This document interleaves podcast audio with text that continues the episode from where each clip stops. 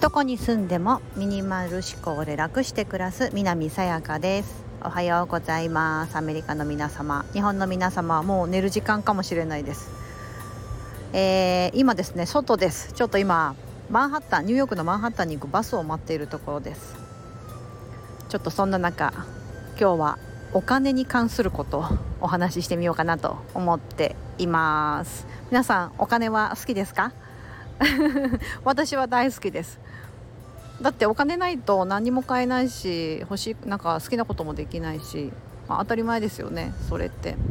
なんですけどなんか日本人の感覚的になんかちょっとお金ってねなんかこうあんまりこう口に出しちゃいけないというかこうシークレットなこうタブーなこうワードという感じであんまりこう懸念される方も多いと思うんですけどあの結構それって昔々のもうそれって太古の昔のというか 江戸時代の死の交渉みたいなああいうこう商人は悪いものだみたいななんかああいうこう江戸幕府のですね 名残がこう政策の名残がいまだになんか、ね、根強く残っちゃってるんじゃないかなみたいなことは結構海外に住んで感じたりします。うん、なんか別に何だろうお金好きって言ってた方がお金集まってくるしそれに関する情報を得ようとするし情報を教えてもらえたりもするし、うん、なんかお金に対するですねそういうブロックというか壁はですね早く取っ払った方がいいかなと思います。もし今私ちょっとそういう感じかもと思ってる方がいたらですけど。であの私のお金の価値観というかなんか私ミニマリストって言ってるんでお金、まあ、使わないんですよ。基本的には物にお金を使うことがすごく少ないので何に使ってるかというとあと体験だったりとかあと使う時はすっごい金額を使ったりします。数十万単位だったり数百万単位のもの。別にうんと本当に価値のあるものだというふうに自分の人生に必要なものだと思ったら結構使ったりします。例えばですけど昔に私コーチングって言ってこう私結構2年前1年半ぐらい前かな。あもうやばいやばい。このままで私なんかちょっと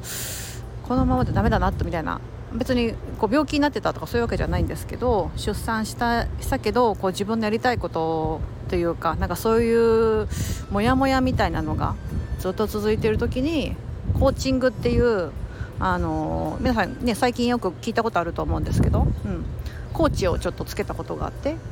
そのあのコーチングってね皆さんねあのピンキリ値段ピンキリですけど高いんですよ。あのエグゼクティブクラスみたいな風になると